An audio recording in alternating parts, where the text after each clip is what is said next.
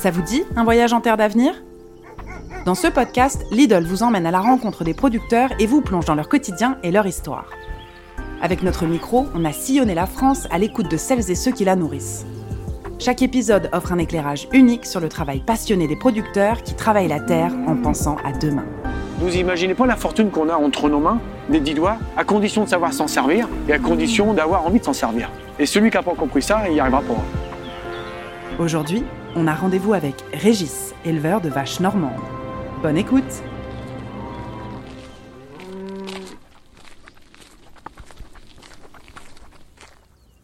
Alors viens Viens les mères Viens là Viens Donc voilà ma vache préférée.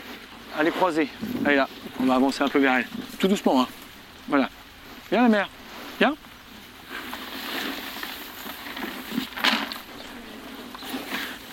On peut y aller. Installé sur l'exploitation depuis euh, 1998, je produis du lin, des betteraves, des céréales et aussi toutes les cultures nécessaires à l'alimentation du troupeau. On peut dire que les deux sont liés en fin de compte. Et du coup, euh, je nourris mes animaux avec les produits de la ferme essentiellement. Il y a quand même une part d'achat, mais très peu. Mes parents étaient agriculteurs, mon grand-père est agriculteur, j'ai repris la ferme familiale et j'ai passé ma vie ici. C'est pas tellement acquis, hein, c'est inné, vous avez ça dans le sang et puis euh, on peut pas vous l'enlever. Moi, je, saurais faire plein d'autres choses, mais j'ai pas envie. Je préfère faire que ça. J'ai eu la chance de connaître ma grand-mère. Vous savez, ils n'ont pas eu une vie facile parce que ma grand-mère, ouais, elle est née dans les années 20, elle s'est mariée jeune dans les années 40. Bon, il y a eu la guerre. Mon grand-père n'est pas allé à la guerre justement. Ça a permis justement qu'il développe la ferme. À l'époque, c'était une petite ferme, 10, 20 hectares. Ma grand-mère trayait 6 vaches à la main pour faire du, donc du lait forcément, du lait transformé en, crème, puis en, beurre. Et euh, elle allait fournir l'hôpital qui était à, à 200 mètres de la ferme. Ils vivaient à eux avec leurs parents dans la maison. Enfin, ils étaient 7 ou 8, euh, ils dormaient à 4 ou 5 dans la même chambre. Enfin, c'était difficiles. Mon grand-père, il a fait un arrêt cardiaque euh, dans les années 50 suite à un incendie sur le bâtiment principal. Ma grand-mère a fini son activité agricultrice toute seule pendant une dizaine d'années, une quinzaine d'années. Une femme, toute seule sur une ferme avec des animaux. Mais bon, il y avait mon père qui était là derrière, qui arrivait, en fin de compte, qui était tout jeune. hein. Donc euh, petit à petit, de, de 6 vaches, on est arrivé à 10. Mon père est arrivé ici dans les années 70, sur une cinquantaine d'hectares, avec une vingtaine de vaches. Moi, je me suis installé avec mon père en grec. On a pratiquement doublé la ferme. On est monté à 120, 130 hectares. C'est encore ce que j'ai actuellement. Et on est monté aussi en animaux à une trentaine, 40, 45 vaches pour arriver à 50 aujourd'hui. J'ai quand même hérité de, de cet outil-là par mon père. c'est mon père qui avait déjà créé cette structure-là, qui l'a fait évoluer, qui l'a fait grandir. Donc là, l'objectif maintenant, si euh, éventuellement j'ai un des fils qui veut revenir sur la structure, s'il le souhaite de transmettre l'outil, depuis deux ans, euh, je sens vraiment un engouement de sa part.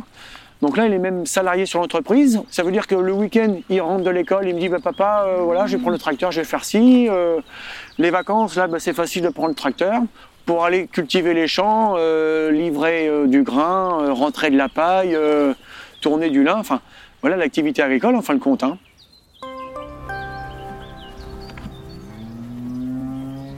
Moi, c'est Paul, j'ai 16 ans, je suis le fils à Régis et je suis intéressé euh, par la ferme depuis que je suis tout petit.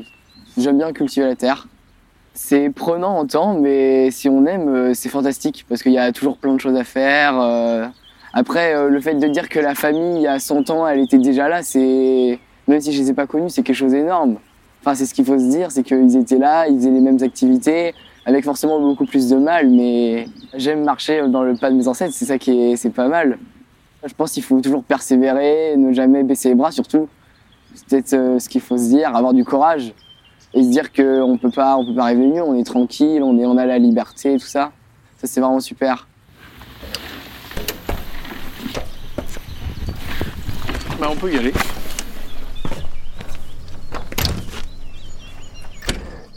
Ici, c'est le Pays de Caux. Le Pays de Caux, c'est vraiment des terres très riches où on peut cultiver ce qu'on veut. On peut faire de la pomme de terre, du lin, des betteraves, des céréales, du colza.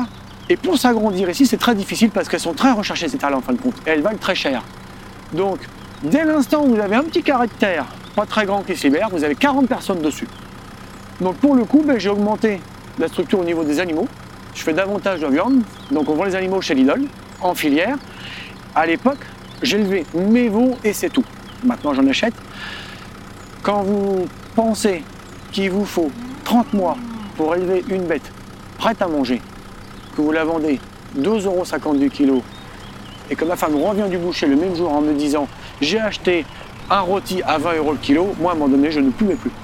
Je ne pouvais plus. C'était pas possible. J'ai dit là, il y en a forcément un qui prend le producteur pour un, rigolo, quoi. Mais on ne peut rien faire à ça. Sauf qu'on a une entreprise comme Lidl, et moi je le dis ouvertement, je n'ai pas peur de le dire, parce que Michel Biro justement m'a reçu au salon agricole. Justement, j'avais vendu des animaux dans le même temps. J'avais donc mes tickets de vente d'animaux et euh, je lui ai montré, j'ai dit oh, voilà, moi je vais vous montrer. Parce que voilà, j'ai été jeune, j'ai eu des emprunts à remettre. On a remboursé nos emprunts avec des Regia, avec de l'avion, on a 2,50€. On a pleuré pour rembourser nos emprunts. Et maintenant, grâce à vous, on vend des, animaux. Euh, enfin voilà, euh, moi j'ai eu 3 euros, on est passé à 3,60 euros. Ça veut dire que je vendais 150 euros de plus par bête. Je ne sais pas si vous vous rendez compte. Moi à l'époque j'avais un apprenti, je payais mon apprenti rien que par l'augmentation du tarif de la viande. Et ça, moi en 25 ans, je l'avais jamais vécu. Jamais, jamais, jamais. Et donc depuis ces années-là, j'achète une vingtaine de veaux par an pour augmenter l'activité, qui a un intérêt financier puisqu'on vend les bêtes plus chères. Depuis que je vends les veaux chez Lidl, en fait, je suis remotivé à produire de la viande.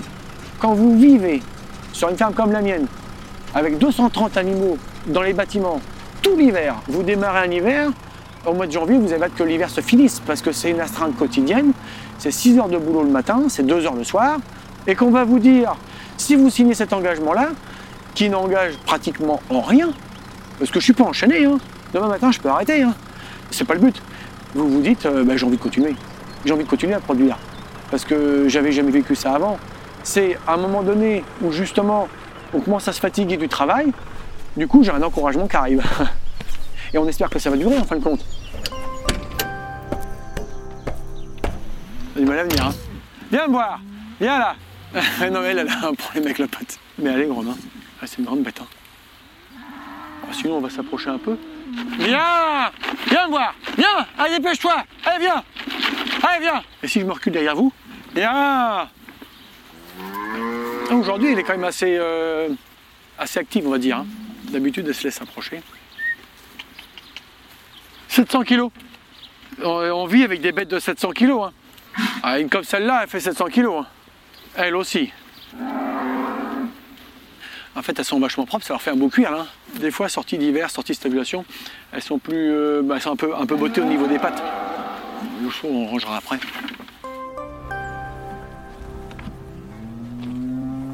Alors, l'inconvénient de tous ces animaux-là, c'est que ça prend énormément de place en bâtiment pour les loger et pour stocker la paille l'hiver. Je me retrouve avec des grandes surfaces de toit et je me suis rendu compte que c'était des grands bâtiments à assurer, à entretenir, pour en fin de compte ne faire que de la viande et éventuellement du lait aussi. Hein. Et euh, en parlant avec des amis, je me suis rendu compte qu'on pouvait occuper, donc en fait c'est les bâtiments qui sont juste derrière moi, qu'on pouvait occuper l'espace des toits avec des panneaux solaires. Et du coup, par rapport à l'avenir, ça fait une rentabilité supplémentaire. Alors, c'est pas des, grands chiffres, c'est pas des grands, mais ça a l'avantage d'être parti dans une structure euh, agricole où on, produit du courant renouvelable. Donc au niveau bilan carbone, moi ça va en plein dans mes attentes. Au niveau succession, ben, c'est vrai que c'est une activité supplémentaire qui à terme, quand l'emprunt sera remboursé, pourra peut-être générer des dividendes en fin de compte. Vous savez, euh, si je suis ce que je suis aujourd'hui, c'est que je dois aussi ça à mon père, qui m'a appris le métier en fin de compte. Ça, c'est un héritage qui ne se voit pas, c'est de la transmission de savoir-faire, la transmission de, d'envie de travailler, mais il faut savoir où aller, il faut savoir s'en servir. Et vous imaginez pas la fortune qu'on a entre nos mains, des dix doigts, à condition de savoir s'en servir et à condition d'avoir envie de s'en servir. Et celui qui n'a pas compris ça, il y arrivera pas. Viens là Viens